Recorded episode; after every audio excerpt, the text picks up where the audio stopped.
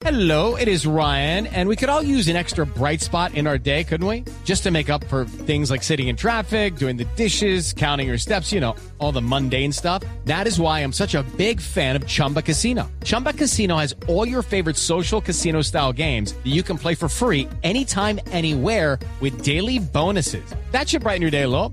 Actually, a lot. So sign up now at chumbacasino.com. That's chumbacasino.com. No purchase necessary. BGW. Void were prohibited by law. See terms and conditions. 18 plus.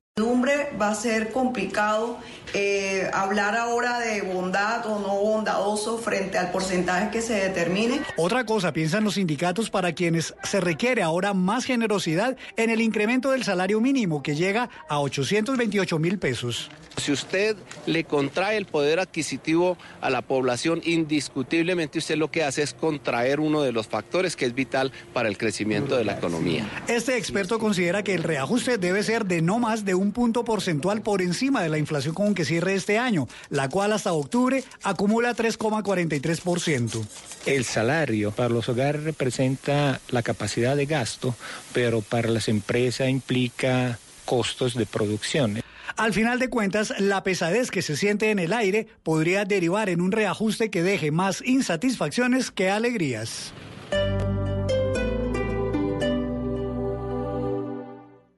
¿Cómo llegar a la final del fútbol profesional colombiano en Barranquilla?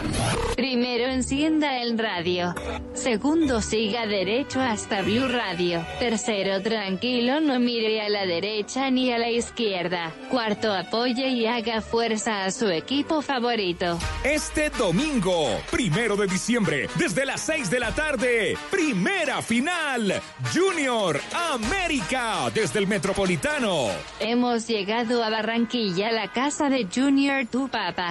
Blue Radio, en busca de la estrella. Blue Radio, la nueva alternativa.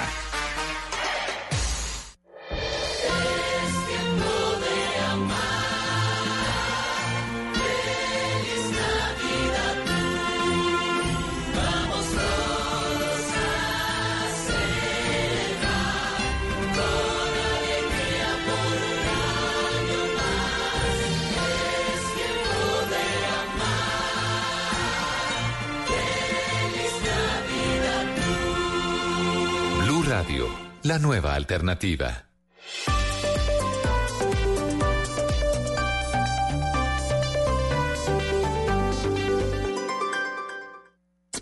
¿Qué tal una deliciosa torta?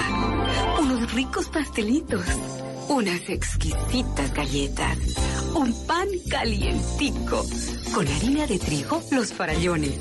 Y es rico alimento, suave, rendidora, deliciosa Con el trigo de las mejores cosechas, harina Los Farallones. Calidad y rendimiento inigualable. Trabajamos pensando en usted. Voces y sonidos de Colombia y el mundo en Blue Radio y bluradio.com. Porque la verdad es de todos. Dos de la tarde, tres minutos. Aquí están las noticias. La Universidad Distrital está reportando la desaparición de uno de sus estudiantes que fue vista por última vez el pasado 27 de noviembre. También hay otro hecho que se reporta en las redes sociales de otra desaparición en Bogotá. Damián Landines. Oscar, el primer caso es el de la joven estudiante de 21 años, eh, Joana Aroca, estudiante de la Universidad Distrital, que lleva cinco días desaparecida. La mujer llevaba medias negras, pantalones cortos y camisa rosada. Por eso, si usted tiene alguna información, comuníquese directamente con la Universidad Distrital. El otro caso es el de Michael Tafur, estudiante de la Universidad Jorge Tadeo Lozano y quien fue reportado como desaparecido por parte de su papá a través de las redes sociales. Eh, en este momento estamos en Centro Memoria la estación de Transmilenio donde se pasó su tarjeta Tu llave por última vez. Eh, y desafortunadamente eh, Transmilenio nos indica que no podemos tener acceso a las cámaras. El joven Michael viste una camiseta de jean azul, buzo de capota y un jean. Por eso, si tiene información, puede comunicarse al 310-551-5084. Estos dos casos ocurrieron en Bogotá. 15 heridos deja el accidente de un bus del mío cuando el conductor perdió el control en momentos en que se movilizaba por el sur de la ciudad de Cali, Víctor Tavares. El hecho se presentó sobre el mediodía en la calle Quinta a la altura de la carrera 39 en el sur de Cali, cuando al parecer por esquivar una palma que estaba cayendo, el conductor del bus que se movilizaba por el carril exclusivo perdió el control y chocó contra un poste. John Jairo Ortega es el agente de tránsito de la Secretaría de Movilidad que atendió la situación. Tenemos un saldo de 15 personas lesionadas, de las cuales afortunadamente no revisten mayor gravedad. Están siendo atendidos en diferentes centros asistenciales de la capital. La más grave es una dama pasajera del bus que sufrió una herida en uno de sus brazos, una herida abierta, que está siendo atendida en la clínica Imanaco. Tanto la Secretaría de Movilidad como Metro Cali, la empresa encargada del mío, ya avanzan con las investigaciones para determinar las causas del hecho. Investigaciones de más de un año realizadas por agentes de inteligencia de la policía fueron las que lograron la ubicación de alias El Tigre, uno de los hombres de confianza del ex jefe paramilitar Jorge 40 y quien está señalado de haber cometido 11 masacres. Diana Camacho. Un año duraron las pesquisas realizadas por un equipo especializado del Gaula de la Policía compuesto por 50 hombres, quienes a través de equipos satelitales, interceptaciones telefónicas y seguimientos lograron capturar a uno de los más temibles integrantes de las extintas AUC y hombre de confianza de alias Jorge 40. Se trata de John Jairo Esquivel alias El Tigre, quien habría quedado al descubierto después de que las autoridades lograran la liberación de Melisa Martínez, sobrina del Nobel de Literatura Gabriel García Márquez, por quien pedían 5 millones de dólares para su liberación. En ningún momento no tengo nada que ver en eso. En esa primera fase de la investigación fueron capturadas 14 personas, según la policía, integrantes de una organización compuesta por exmiembros de las autodefensas, el ELN, las FARC y la delincuencia común. Nueve de ellos le relataron a la fiscalía los detalles del secuestro y la presunta responsabilidad de alias El Tigre como organizador en operativos realizados de manera simultánea en Magdalena y Santander. Además de alias El Tigre, se logró la captura de otros tres hombres que habrían estado involucrados en el secuestro. Los cuatro detenidos fueron presentados ante un juez de control de garantías, quien en audiencia legalizó su captura y los allanamientos que incluyen uniformes de uso privativo de la fuerza pública y varios celulares. Este lunes a las 2 de la tarde la Fiscalía les imputará los delitos de secuestro extorsivo agravado, concierto para delinquir, tortura y acceso carnal violento. Diana Camacho, Blue Radio. En noticias internacionales, en Brasil nueve personas murieron y otras más resultaron heridas en medio de una estampida en cercanías a una falabella de Sao Paulo. Robeno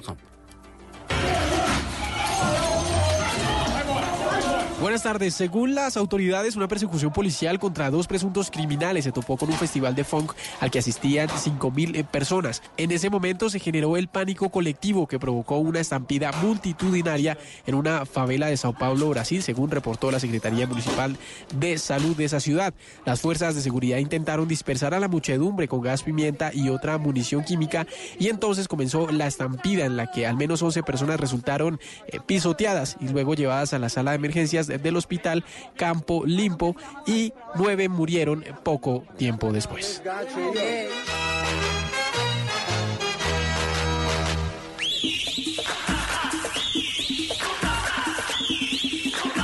Y en menos de una hora se abrirán las puertas del Metropolitano para el partido entre Junior y América por la final de la Liga Colombiana. Transmisión especial de Blue Radio después de las 6 de la tarde. Fabio Podea en Barranquilla. Hola, buenas tardes. A las 3 se abren las puertas del Estadio Metropolitano Roberto Meléndez que hoy estará a reventar. Ya se vendió toda la boletería en las horas de la mañana, se vendieron las últimas de Occidental Baja, que eran las que estaban disponibles, aunque todavía hay un gran número de boletas en poder de los revendedores. Para Junior será la cuarta final consecutiva, incluyendo la de diciembre del año pasado en la Copa Suramericana.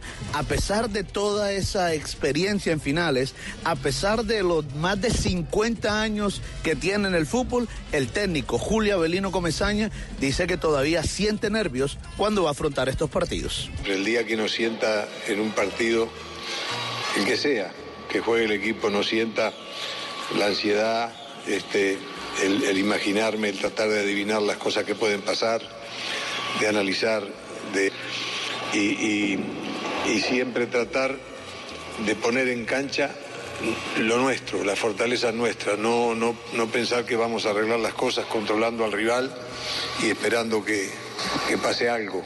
La de hoy es la final número 11 que jugará el Junior de Barranquilla desde que se iniciaron los torneos cortos. De esas 10 que ha disputado anteriormente, ha ganado un total de 5. Desde Barranquilla, en la final del fútbol profesional colombiano, Fabio Poveda Ruiz para Blue Radio. Noticias contra reloj en Blue Radio.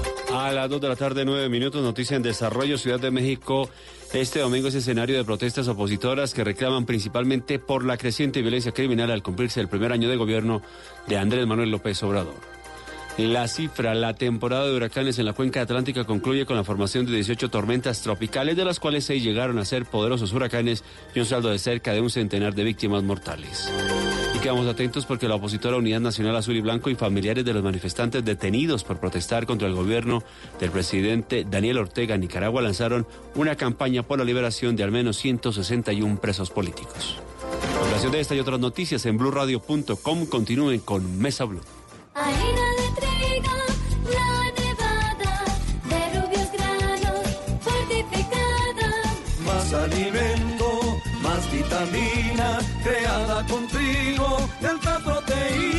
Alimento fortificado con vitaminas B1, B2, hierro, niacina y ácido fólico. Desde hace 40 años entregamos para Colombia la harina con los mejores estándares de calidad y rendimiento inigualables. Harina de trigo, la nevada. Trabajamos pensando en usted. Los personajes, las historias, las anécdotas, las confesiones, las noticias, todos los temas puestos sobre la mesa. Aquí comienza Mesa Blue. Presenta Vanessa de la Torre en Blue Radio y bluradio.com. La nueva alternativa.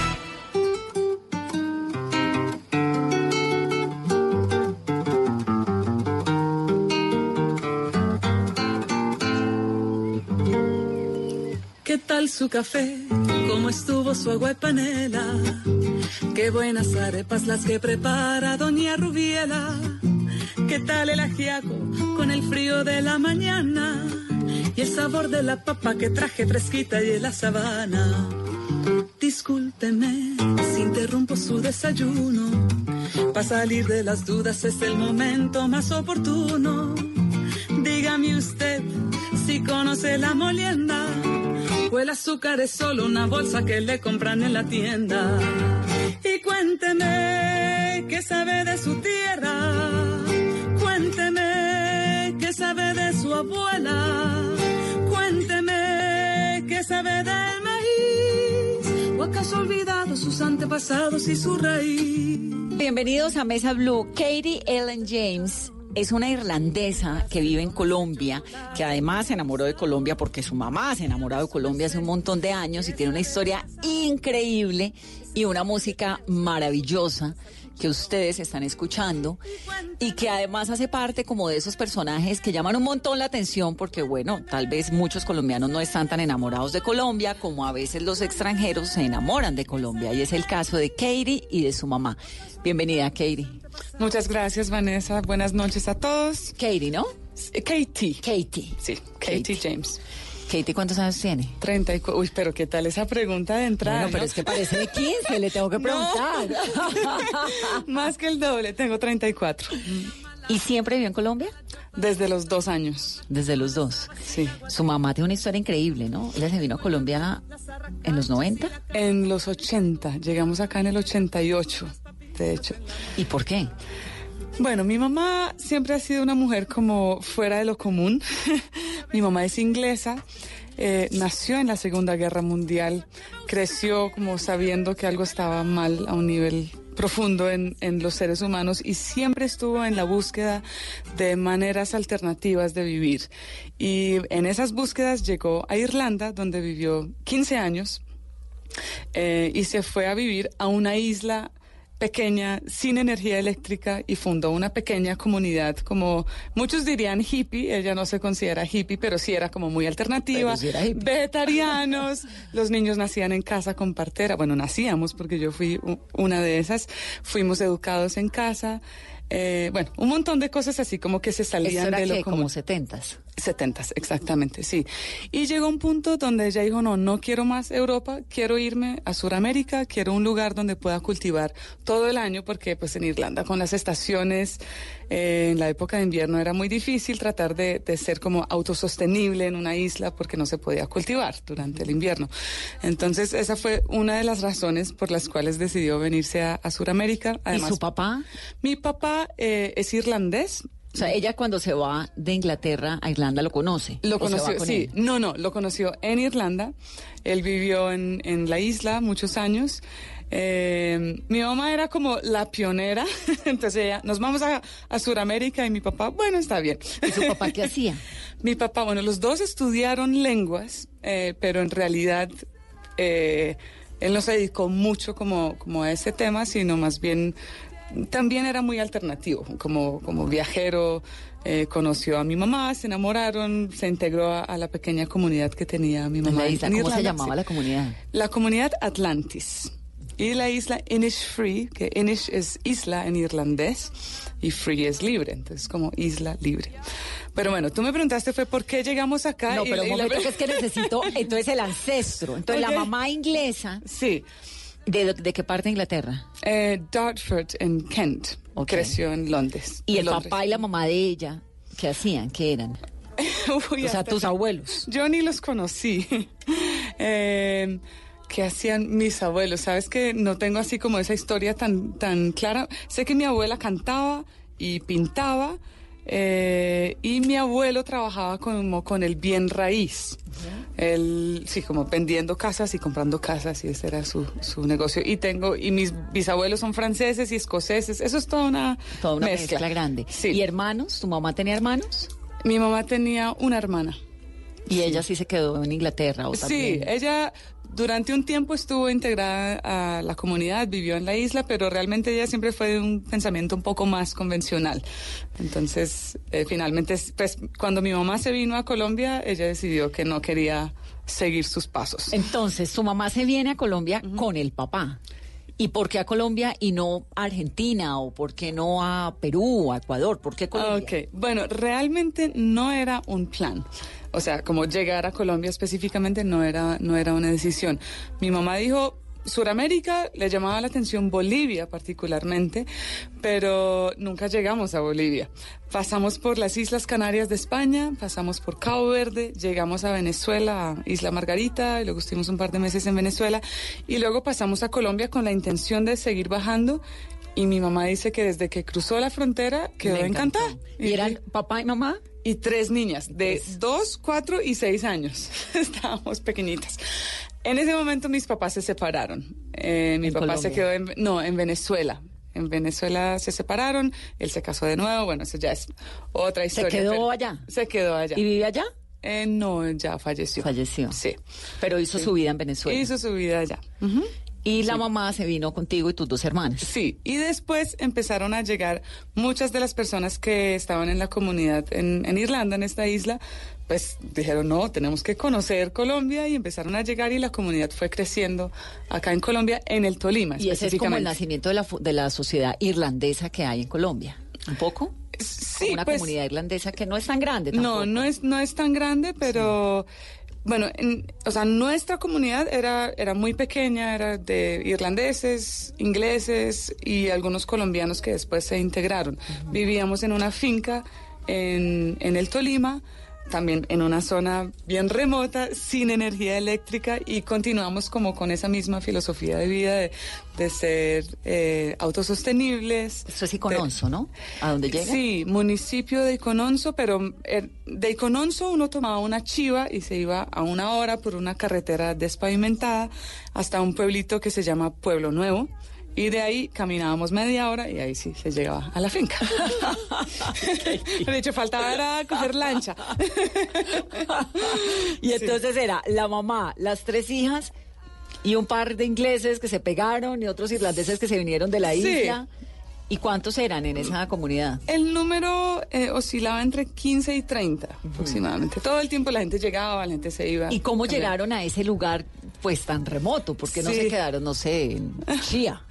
En la calera. Sí, ¿no? en la calera. Sí. Bueno, eh, mi mamá siempre tuvo como la idea clara de vivir lejos de las grandes ciudades.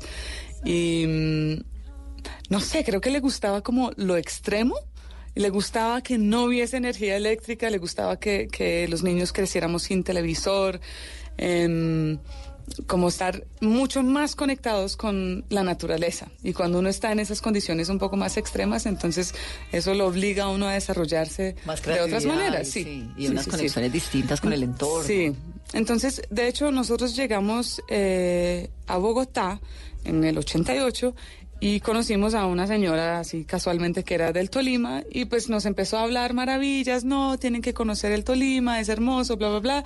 Y mi mamá dijo, bueno, o sea, ella iba muy como con el, el fluir de la vida y llegamos al, al Tolima y estaban vendiendo una finca que era realmente un paraíso. O sea, mis primeros recuerdos recuerdos de la vida empiezan en, esa finca, que era así, montañas y bosques, y tenía varios ríos, tenía cascadas, tenía eh, como pozos donde podíamos nadar, tenía, o sea, todo, todo lo que... No, no, esa zona es impresionante, pero también es una zona súper complicada de orden público. Exactamente, sí. Y eso sí terminó afectándonos 11 años después fuimos desplazados. Dos veces fueron desplazados por la violencia, ¿no? Por la guerrilla. Sí. Sí, fuimos desplazados dos veces. ¿Qué ocurre ahí? Entonces llegaron, se instalaron y Ok, bueno, nos instalamos y realmente todos los primeros años fueron muy tranquilos y, pues muy bellos, como de, integrarnos con los campesinos, de intercambiar conocimientos, aprender sobre los cultivos típicamente colombianos, que obviamente mi mamá y pues la familia no, no tenía conocimiento eh, de esos cultivos en Irlanda. Aprendimos sobre la yuca, la racacha, bueno, todas estas cosas muy de acá. Eh, y ¿Vivían de lo que cultivaban? Sí, sí, sí, sí, sí. Y bueno, hubo un, un, miembro de la comunidad que se llama Ned, que se fue a vivir un tiempo al, al Huila y después al Caquetá porque se había casado con una colombiana y resultó comprando una tierra aún más remota que daba entre Neiva y San Vicente del Caguán a tres horas caminando de, la primera carretera despavimentada.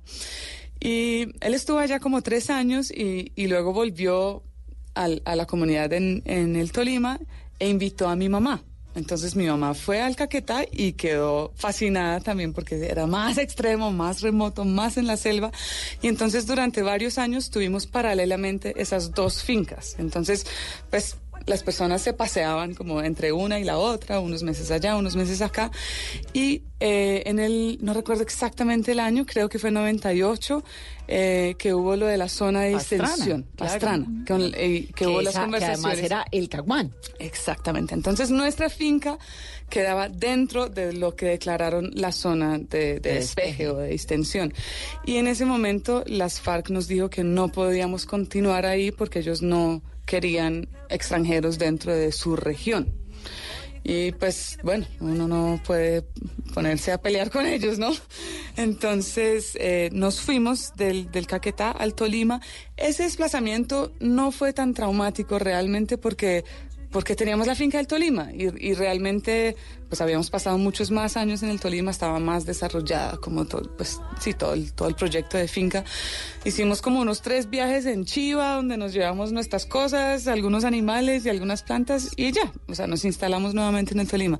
Pero un año después nos desplazaron del Tolima también y eso sí fue duro. ¿Por qué y quiénes?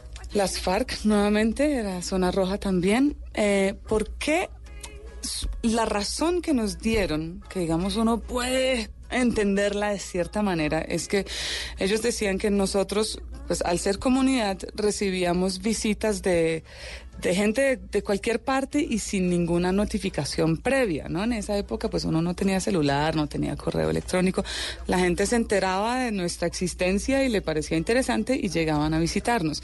Entonces, eh, las personas de las FARC nos dijeron que para ellos eso era un, como un riesgo, porque podría en algún momento llegar algún, no sé, espía o infiltrado o algo así con el pretexto de visitarnos, pero que realmente fueran eh, con otras intenciones. Eso nunca ocurrió, pero esa fue la, la razón que, que nos dieron. Además se creían dueños de la tierra que no eran ellos. No, de hecho nos dijeron tienen que irse de Colombia nos dijeron, y mi mamá en ese momento se dijo como, hey, bueno, tampoco les pertenece Colombia entera, nos vamos de, entre comillas, su región, pero pues mi mamá no quería irse de Colombia para nada.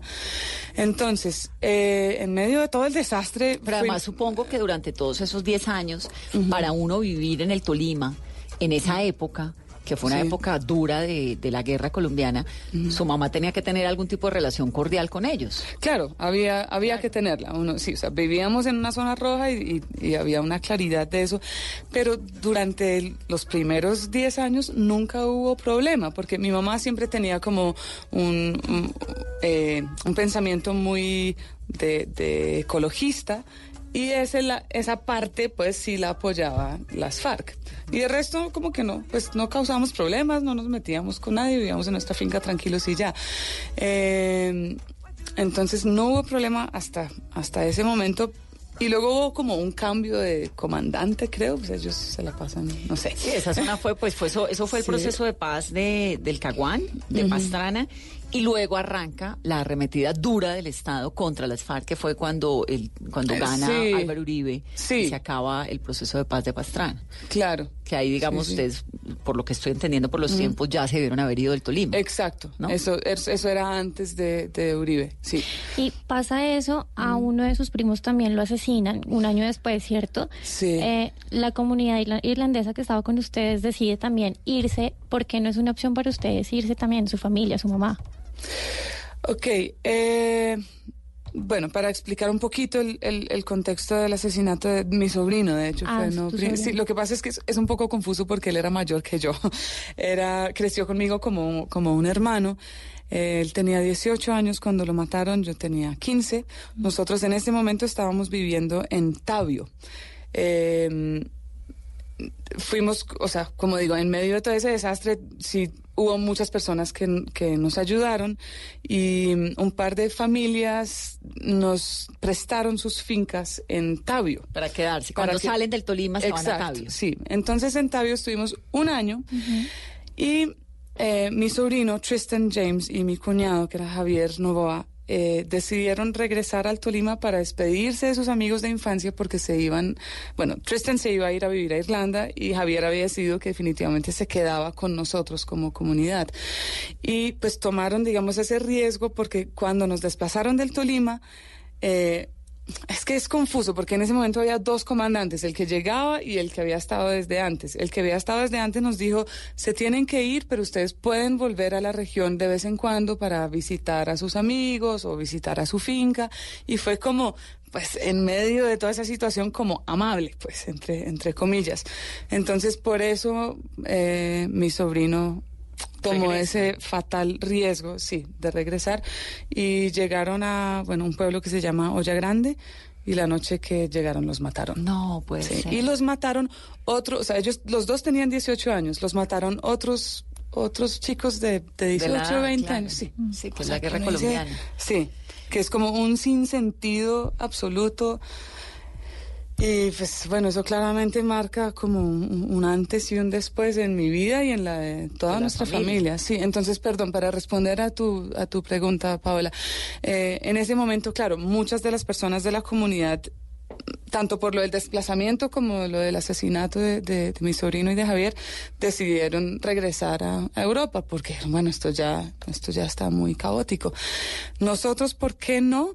Realmente yo creo que cada persona tiene como su, su historia. Mi mamá ni siquiera lo consideró. Ella dijo, yo yo quiero estar en Colombia, pasó esto y es un desastre, pero también eh, en cualquier parte del mundo te puede pasar un, un desastre. Eh, tomó más bien la decisión de buscar un lugar más seguro donde vivir, pero no, no de irse de Colombia. Por mi parte, yo, yo me sentía obviamente destrozada. De 15 de- años, De, ¿no? 15 años, sí. Que hasta, hasta ese momento como que mi vida había sido toda una fantasía, ¿no? Creciendo en una finca donde todo era casi perfecto. Eh, yo me sentía como más ligada a una Colombia. Como, eh, la manera en que nosotros lidiamos con el duelo fue involucrarnos con otras víctimas del conflicto aquí. Eh, personalmente también con, con la música, componer mucho y, y cantar mucho sobre esos temas. Eh, y, y sentía que irme de Colombia era como abandonarlos. Entonces, por eso decidí quedarme. Claro, había llegado más a los dos años. Sí, exactamente. 13 Este es mi hogar. Colombia. Sí. Me voy al río para ahogar mi llanto y en la cigüeña recordar mi canto que un día en el asfalto se extravió y perdió su encanto. Ya siento el musgo que refresca cada paso ¿Tu mamá es colombiana? ¿O nunca se nacionalizó? Ah, ya, no, nunca se nacionalizó, no. Siempre ha sido... ¿Y tú? Tampoco, pero sí tengo la intención de hacerlo. Más por razones como, como simbólicas, poéticas. Quiero ya pero yo tener una 32 cédula de años. ciudadanía. sí. Katie, cuando contabas hace unos momentos que los visitaban algunas personas, ¿quiénes eran? ¿Quiénes los visitaban? Eh, personas de Bogotá, personas de Europa, muchas y algunas de Estados Unidos que, bueno, de vez en cuando salía algún reportaje sobre nuestra comunidad en, algún periódico y estaban ahí como los datos, las indicaciones de cómo llegar a la finca. Entonces, la gente llegaba como por la curiosidad de conocer una comunidad que tuviera un estilo de vida tan, tan particular y alternativo. A veces personas de Bogotá, como, no sé, señoras así ejecutivas, pero que tenían unos hijos rebeldes y querían que los hijos fueran y conocieran otro estilo de vida, por muchas razones, por razones diversas, llegaba la gente a, a conocer y a convivir con nosotros. A veces llegaban con la intención de quedarse tres días y terminaban viviendo años con Y se nosotros. quedaban. Sí, o a veces decían, no, me voy a vivir toda mi vida en esta comunidad y llegaban y como, uy, esto no es tan sencillo, mejor me voy. Sí, ¿Cómo era, de todo. ¿Cómo era la vida en esa comunidad? Es decir, ¿había una casa? había ya ¿Finalmente hubo energía y estas cosas o nunca? En el Tolima nunca hubo energía eléctrica, no. Eh, bueno, ¿cómo era la vida? Todos trabajábamos, incluyendo los niños. Eh, y bueno, eso, eso es discutible, muchos pueden decir que es explotación infantil, pero yo personalmente nunca lo sentí así porque era como una manera de, de- de aprender y estar totalmente conectados con la naturaleza y los trabajos eran de ir a cosechar café, ir a cosechar mora, ir a ordeñar las, eh, la- las, las vacas, a eh, cultivar en la huerta. Trabajábamos en la mañana, luego almorzábamos y luego la tarde era libre. Entonces íbamos al río, íbamos a montar a caballo, eh, aprendíamos música, teatro, fuimos educados en casa, entonces teníamos como... ¿Escuela no? Eh, sí, no, escuela no. ¿Quién les Escuela no. enseñaba? Y Katie aprendió a leer a los nueve años, ¿no? Sí, pues creo que desde, desde más chiquita había aprendido algunas cosas, pero cuando ya sentí que realmente aprendí bien fue a los nueve años y, y estaba como muy preparada. Yo, mamá, quiero leer estos libros. Y ella, ok, bueno, vamos. Y fue como un proceso tan rápido que ni siquiera lo recuerdo bien. ¿Quién te enseñó a leer y escribir? Pues en español me enseñó Magdalena, que era una señora colombiana de Icononso que llegó a vivir con nosotros varios años. Recuerdo como puntualmente unas clases con ella y en inglés sí fue mi mamá. Mi mamá con todo el tema de, de las lenguas y la gramática y todo eso siempre ha sido como pues súper pila y, y, y súper estricta también con nosotros. Matemáticas, pocón. Matemáticas, pues a mí personalmente siempre me gustaron, entonces yo me acuerdo así como solita a los seis años estudiándome las tablas de multiplicar porque se me daba la gana, eh, no porque nos obligaran. Eh, creo que lo que fue interesante es que en esa comunidad la gran mayoría de los adultos que estaban tenían por lo menos un pregrado, pero muchos tenían ya maestrías. Entonces eran personas muy educadas, con mucho conocimiento y prácticamente cualquier duda que uno tuviese, uno podía consultarla con alguno de ellos. Entonces Finn era un, un músico, pero era físico también. Mi mamá, todo el tema de, de las lenguas. Eh, de pronto temas que no vimos fue como química y física. Bueno, menos mal. Dicha. Pues de la infancia perdida. Y pues biología, o sea, imagínate, uno está viviendo en el la mitad del laboratorio. Exacto. Y entonces se van a Tabio, vuelven y organizan y siguen allá ustedes. No, en Tabio estuvimos como un año larguito eh, y después conocimos a una señora que trabajaba con los parques nacionales de Colombia y estaba trabajando en Puracé, que es el parque que queda entre Cauca. Cauca y una parte del Huila, creo. Y eh, pues igual lo de Tabio era temporal, ¿no? Eran, eran era fincas prestadas, entonces sabíamos que en algún momento teníamos que buscar nuestra propia tierrita. Y mm, eh, esta señora nos invitó, no recuerdo su nombre en este momento. ¿Al Puracé? Al Puracé. Al Puracé, sí. Entonces mi mamá fue, mi mamá siempre era como la, la pionera, la primera que iba y revisaba a ver si, si todo estaba bien. Su mamá debe ser un personaje increíble. Totalmente. sí. Pues como, es una película. toda como a destiempo, porque digamos esta historia, si uno la oye, no, que una inglesa que se fue a Irlanda, que no sé qué, en los años 50, 60, 70. Pero a estas alturas Esto ya- es como, sí, ¿no? Sí, sí. Al Huila llegamos ya en el 2000. en el 2000, sí, en el 2000. Entonces, en este momento tenemos aún una finca en el Huila. Las cosas están tranquilas al parecer. Eh, mi mamá vive allá, ya no, ya no está como la comunidad, pero está mi mamá, mi hermana la mayor, yo voy cada vez que puedo y, y siguen viniendo algunos amigos de visita, personas que hacían parte de la comunidad que van y vienen ahora, como que ya tienen sus vidas aparte, pero no se desligan del Pero todo. vienen a visitar. Sí. Bueno, y en todo esto, pues la música fue siempre como un telón de fondo, ¿no? Porque Sí. me contabas hace unos momentos, nos contabas que en las tardes tocaban, que hacían arte, Sí. teatro, que tu mamá era música, tal vez. Sí, ella no, no es como músico profesional, pero ella sí estudió violín cuando era niña y ella fue mi primera maestra. Entonces cuando yo tenía nueve años ella empezó a darme clases de, de violín y a, leer la partitura. Ese fue como mi inicio. Eh, el eh, Finn, que fue como mi padrastro, me enseñó los primeros acordes en guitarra. A los 13 años yo empecé a componer. Y para mí fue siempre como muy claro que eso era lo que yo quería hacer en la vida. Aparte de- de el tema de la finca y los cultivos que me encanta, como profesión yo quería la música.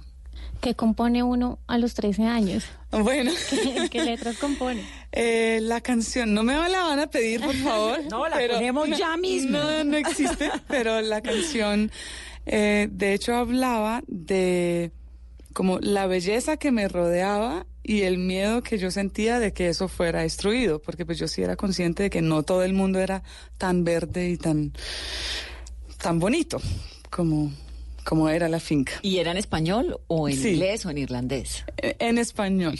En español. Sí. Después empecé a componer también en inglés. Irlandés sí, desafortunadamente no hablo. No hablas irlandés. No. ¿En, qué, ¿En qué idioma se comunican con la mamá en la casa? Inglés. Inglés sí. es el. Sí, el yo tengo como un chip. Yo la veo y pienso en inglés Claro. inmediatamente. Sí. Mm. Se fue usted después a estudiar a Popayán guitarra. ¿Por qué a Popayán? Bueno, porque teníamos la finca en el Huila y en ese momento ya mis hermanas y yo estábamos en la adolescencia y queríamos como conocer más eh, este otro mundo de afuera. y entonces las dos ciudades más cercanas a la finca eran eh, Popayán y Neiva. Y pues Neiva es muy caliente, a nosotros no nos va muy bien con el calor. Y Popayán es una ciudad muy cultural.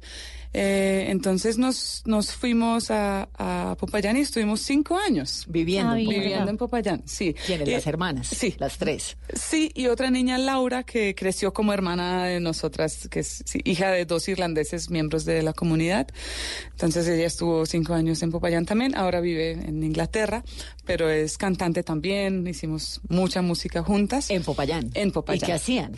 En Popayán, bueno, eh, no, pues esa fue una época así como maravillosa. Además que solo niñas, Sí, adolescentes. O sea, yo ahora digo, "Ush, qué juiciosas, porque uno, o sea, teníamos una casa, es que en medio de todo el desastre tuvimos como mucha suerte también. Mi mamá tenía una casa en Irlanda que habíamos estado tratando de vender durante 10 años y justo en la época del desplazamiento se vendió.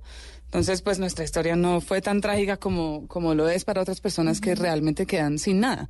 Entonces, nosotros tuvimos como esa suerte de poder comprar esa finquita y poder comprar una casa en Popayán. Entonces, teníamos la casa, estudiábamos música, yo estudiaba guitarra en el conservatorio. Eh, por esa época estábamos componiendo muchas canciones. Mi hermana Luisa también eh, componía, sigue componiendo, de hecho.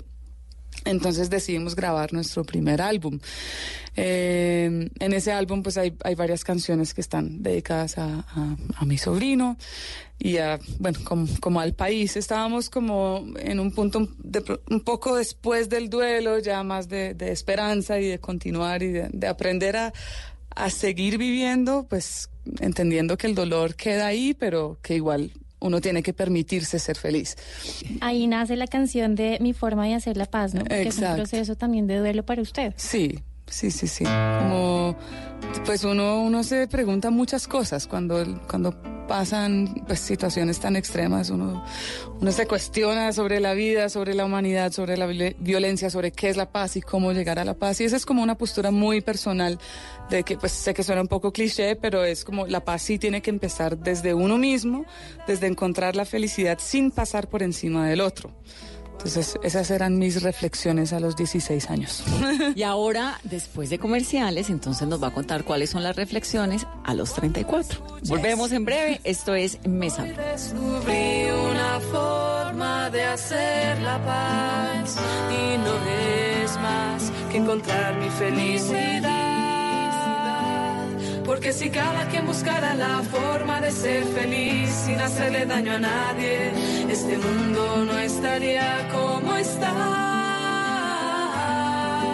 Hoy encontré mi felicidad llena de lástima, no hubo necesidad. Y esta es mi forma de hacer la paz. Todos tenemos un reto, algo que nos impulsa eso que nos hace levantar de la cama todos los días. Un sueño que nos lleva al límite y nada más importa. No importa el dolor, ni la frustración. No importa el tiempo. Un reto que es a la vez nuestro combustible y nuestra obsesión. Porque nada se consigue de la noche a la mañana. Este es mi reto. ¿Cuál es el tuyo? Pasta Sonia. Sabor y energía que te hacen mejor. Trabajamos pensando en usted.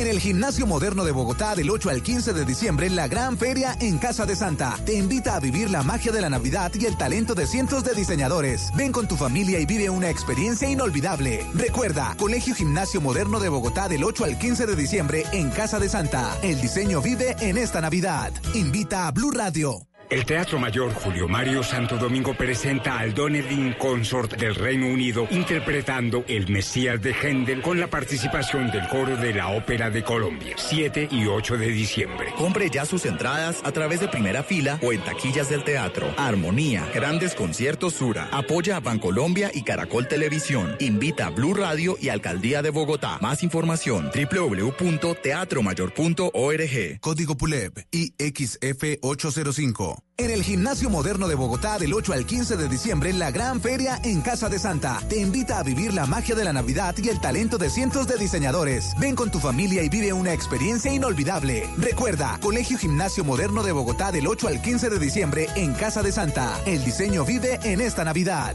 Invita a Blue Radio.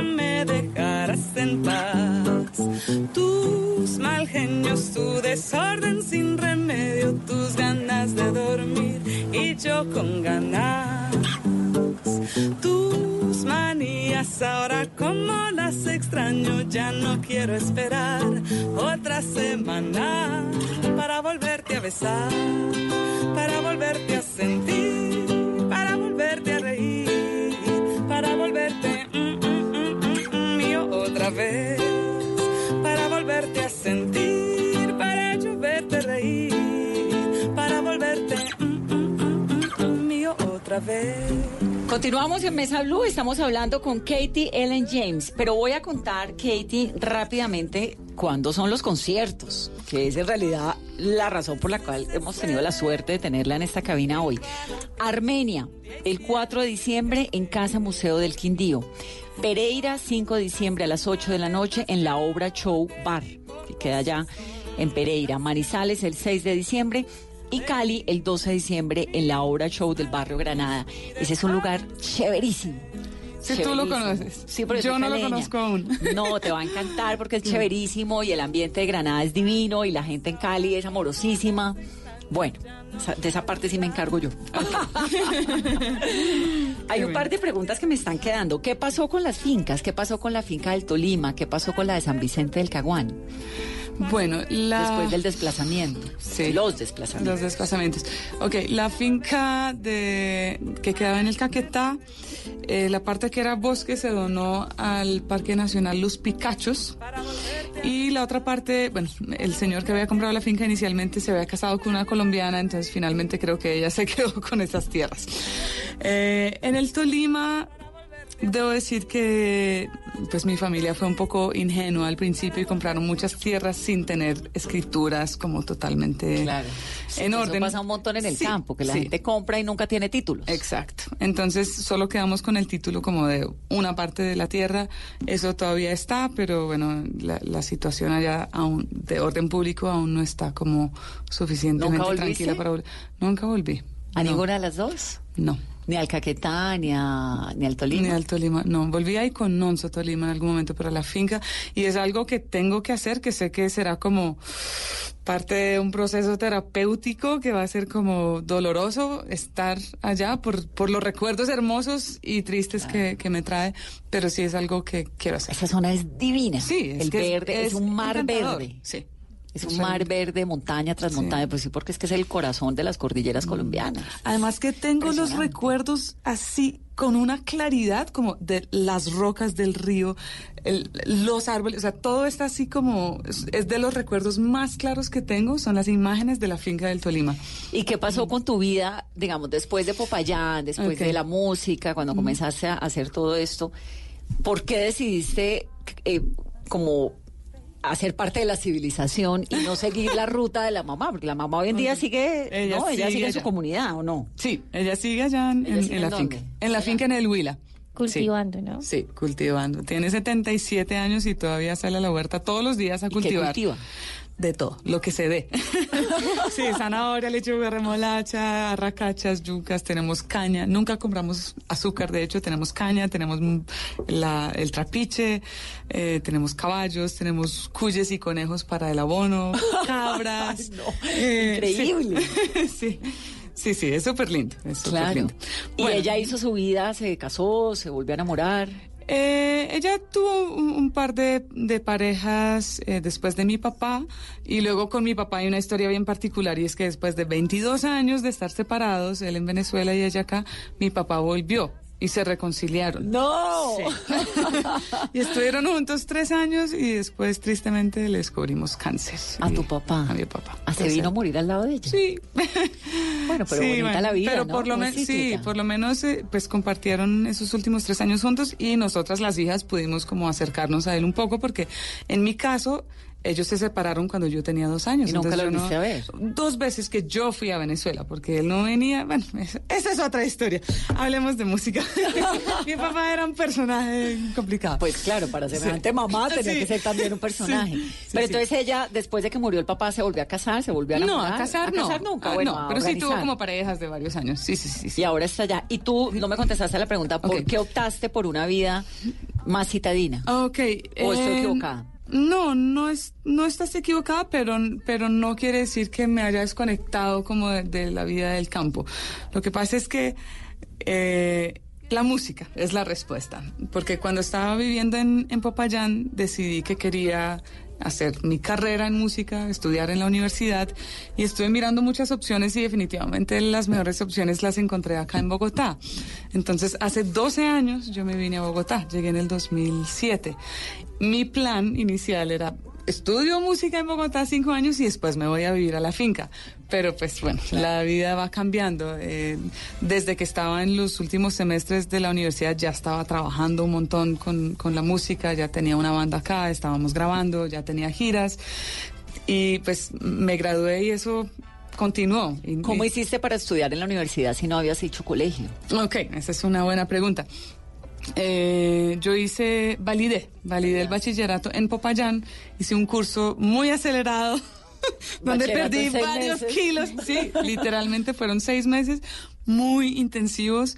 Eh, eh, y luego presenté las pruebas ICFES y, y ya, Y pues ya. Con, con el... Y con eso entraste a la universidad. Sí. ¿Y pues es? mo- modestia aparte, fui becada en la universidad por excelencia académica. No. Eso solo muestra que... Que lo del campo sirve. Pues sí. Claro. Claro, en música, que es como mi zona de... Sí, si de- te da por estudiar física, pues tal De vez no. pronto no. sí, pero... Entonces, ¿Cómo es la vida, digamos, de pasar uno de, de esta infancia tan, tan, tan en- alrededor del verde a llegar a una ciudad como Bogotá? Uf, es, es fuerte, fuerte el contraste. Y yo creo que si hubiese llegado directamente desde la finca a Bogotá, me hubiese enloquecido. Popayán fue como la piedra de paso perfecta, porque Popayán es una ciudad pequeña, más tranquila, pues todo es como más cerca y si quieres salir al campo lo tienes ahí cerca. Y pues la finca me quedaba, bueno, atravesando el páramo unas cinco horas, pero era una dis- distancia que es pues muy lograble. Entonces, eh, llegar a Bogotá sí fue como shock cultural. Shock, no, más bien ambiental, diría yo, porque me afectaba, era como los pulmones, me daba gripa todo el tiempo, sentía mucho la contaminación, De la yugular. cosa que ya no siento tanto, que solo significa que uno se va volviendo inmune, no creo que esté menos contaminada.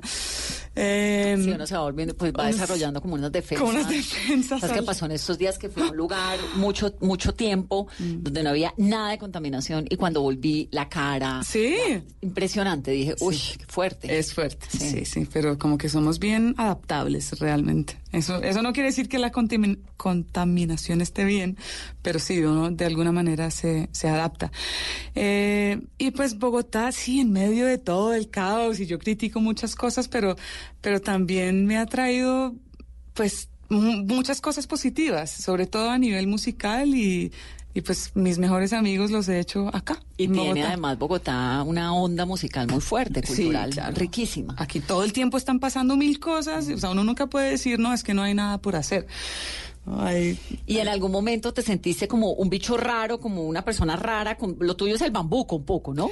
O lo que Eh, se, lo que se popularizó fue esta canción que es como una especie de bambuco. Sí, sí, sí, es, es un bambuco, pero yo no hago solo bambucos. Yo hago música con eh, una fuerte in- de- influencia latinoamericana, pero también tengo muchas influencias de blues y de jazz. Mm, entonces mi álbum anterior, por ejemplo, la mitad es en inglés, la mitad es, es- la mitad es en español y de hecho no hay ningún bambuco. Pero el, el bambuco que se volvió viral, que es Toitico bien empacado, eh, lo grabé, ¿en qué año estamos? Este año. El 10 2019, lo grabaste el año pasado, tal vez. Sí, no, lo compuse el año pasado, lo grabé este año eh, en una de las visitas a, a mi madre en, en el Huila. De hecho, yo estaba viviendo en Escocia. Pa- para traer la historia a la actualidad, yo me había ido en mayo del 2018 a vivir a Europa, quería quedarme allá un, par de años y hacer una maestría. Ese era mi plan. Había venido a visitar a mi mamá, que estaba de cumpleaños en abril, estuve en la finca, un amigo fue a visitarme y le canté la canción y me dijo, Katie, grabemos esa canción. Y yo, no, pero pues no tenemos acá cámara. Él me dijo, no importa, el celular. Y yo, yo quería hacer algo como más profesional. Me dijo, no, subámosla así a redes sociales, que la gente la vaya conociendo y después te haces tu super video. Y yo, bueno, pues listo, dale. Y, y, eh, sí, claro, y fue, o sea, lo loco para mí es que cuando yo menos lo estaba intentando, como intentando pues surgir o que la gente me conociera, etcétera, fue cuando, cuando más pasó. O sea, ese es un video que no, o sea, cero presupuesto, grabado con un celular, con un micrófono súper sencillo y lo subí a, a mi Facebook, no pauté nada y la gente solita se encargó de, de compartirla y compartirla hasta que se... divina. Sí, y pues yo sigo en un estado así como de, de sorpresa y bueno, de agradecimiento también a, a cada una de esas personas que, que, so- que se conectó con la canción y que la compartió porque realmente me ha cambiado la vida. Y a, a raíz de eso me devolví a Colombia. Al tercer día, que el video ya iba como en, en más de un millón de visualizaciones y me llamaban para un montón de entrevistas y todo. Y yo dije, una maestría en jazz en Ámsterdam, creo que no, creo que la vida me está diciendo, hay que hacer bambucos y hay que volver a Colombia y volví y estoy feliz. feliz, feliz de haber vuelto. Y la maestría era en jazz en Ámsterdam. Sí, Sí, sí, sí, eso era lo que iba a hacer. Y ahora entonces estás en Colombia haciendo conciertos. Exactamente. Con tu música. Sí, y la respuesta ha sido hermosísima de la gente. Realmente, la primera semana yo lloraba todos los días, ahora no lloro todos los días, pero sí lloro con frecuencia como de ver cómo la gente ha recibido esta canción que es tan significativa para mí, porque es una canción que yo creo que resume mi vida en Colombia, el haber vivido la mitad de, de, de, de, mis años en el campo y la otra mitad en la ciudad y, y, pues la compuse precisamente porque siento que hay una desconexión bastante fuerte entre, entre el campo y la ciudad. Entonces pensé que era algo importante para decir en una canción y creo que hay muchas personas que no, han estado de acuerdo con esa importancia. Pero toca que Katie nos cante un poquito de esa canción. Me parece. Sí, acá, en, acá en vivo y en directo. Sí, la hemos estado oyendo desde el comienzo del programa, pero yo sí la quiero ver, además la voy a grabar ya mismo. bueno, entonces... ¿Qué tal su café? ¿Cómo estuvo su agua y panela? Qué buenas arepas las que prepara doña Rubiela. ¿Qué tal el ajiaco con el frío de la mañana? Y el sabor de la papa que traje fresquita y la sabana. Discúlpeme si interrumpo su desayuno. Para salir de las dudas es el momento más oportuno. Dígame usted si conoce la molienda el azúcar es solo una bolsa que le compran en la tienda. Y cuénteme qué sabe de su tierra, cuénteme qué sabe de su abuela,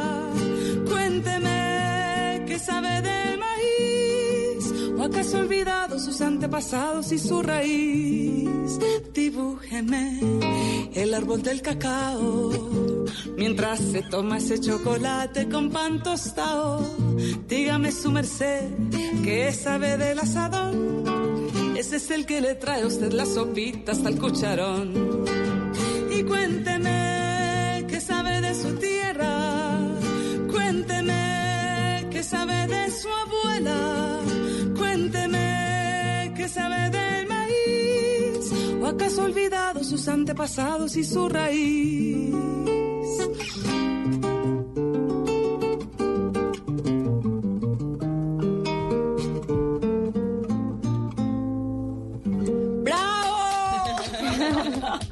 Bueno, es divina. ¿Quién es Doña Rubiela? Eh, es un personaje ficticio. y todo el mundo me hace esa misma pregunta. Lo que pasa es que quería un nombre que me sonara campesino. Claro. Y pues tengo como varias referencias de campesinas que se llaman Rubiela y necesitaba que rimara con agua de panela. Pero esa canción, esa canción, Katie, es un poco una crítica a que tantos no sabemos nada. Sí, ¿no? Es, sí, sí, es una crítica. Que es lo que decía al comienzo del programa, que muchas veces se, se, encuentra uno gente que de afuera, ¿no? Una irlandesa que llega a vivir, inglesa, irlandesa, que llega a vivir a, a Colombia, enamoradísima de Colombia, y tantas veces sale uno a la esquina de la casa y se encuentra con un montón de colombianos que no tienen ni idea de lo que hay en Colombia, que no tienen ese, esa pasión tan profunda por el país que en algunos momentos se encuentra uno como el de su mamá, por ejemplo, ¿no? Mm, es, sí. ¿Es un poco una crítica a eso?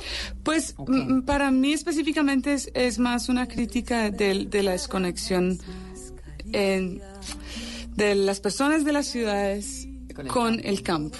Sí, como, de hecho, o sea, la canción surgió por una conversación que, que tenía con un amigo en Ecuador eh, un amigo italiano. Él me estaba preguntando sobre Colombia, entonces, entre muchas cosas que le contaba, yo le dije, es curioso que hay muchos bogotanos que no reconocen la planta del café, y yo sé que eso es un hecho. Y él se quedó mirándome y me dijo, Katie, tú tienes que hacer una canción con eso. Y bueno, eso es como algo simbólico. Puede ser que sí reconozcan la planta del café, pero hay muchas otras cosas que no. No van al campo, o si van al campo, van muy en plan turístico, como a mirar todo así por encimita, y no se integran, no han cultivado no han agarrado un asadón en su vida y yo creo que, o sea, la parte rural de Colombia es, es inmensa y es muy importante y de ahí comemos todos, entonces, ¿por qué estamos tan desconectados? ¿Qué sabe usted de su tierra? Sí. Sí, por eso el, el coro. Cuénteme qué sabe de su tierra, qué sabe de su abuela. Pues sí. muy bonita la canción. Muchas y esta canción va a ser parte del nuevo álbum que van a Por el próximo supuesto. año. Claro. Si, si no, no me perdonan. No me perdonan. de hecho, ten, tengo mi disco anterior, respirar y en los conciertos que he tenido, entonces digo, bueno, estoy vendiendo estos discos. Ay, pero no tiene toitico bien para acá. Y yo, pues perdón, pero un disco no se hace en un par de días. Y, eh, lo voy a planear. Le, le estaba contando anteriormente a, a Paola que eh, el plan que tengo es en enero irme a la finca a hacer todo el plan del disco y luego volver a Bogotá y empezar a grabar en febrero y marzo. Entonces, ese, ese plan del disco incluye qué? Como escribir las letras y la música. y todo? no, la mayoría de las canciones ya las tengo hechas. Es más pensar muy bien en, por ejemplo, la instrumentación del disco. ¿Sí? ¿Qué instrumentos quiero, quiero incluir? Y los arreglos, que, que los arreglos musicales son como aparte de la instrumentación, es qué va a hacer cada uno de sus instrumentos. Escribir la melodía, si le va a poner un violín, entonces escribirle la melodía del violín y etcétera. Es como mm, hacer toda la, la- el, el pre, la preproducción de- del álbum antes de venir a Bogotá. ¿Quién es tu banda? ¿Quiénes son? En este momento estoy tocando en dueto con un guitarrista pereirano que es increíble, tiene un sonido bellísimo en, en la guitarra. Era mi profesor cuando yo estaba en la universidad. Entonces, es- esta gira de conciertos es una gira de, de conciertos como acústicos íntimos a dos guitarras y una voz.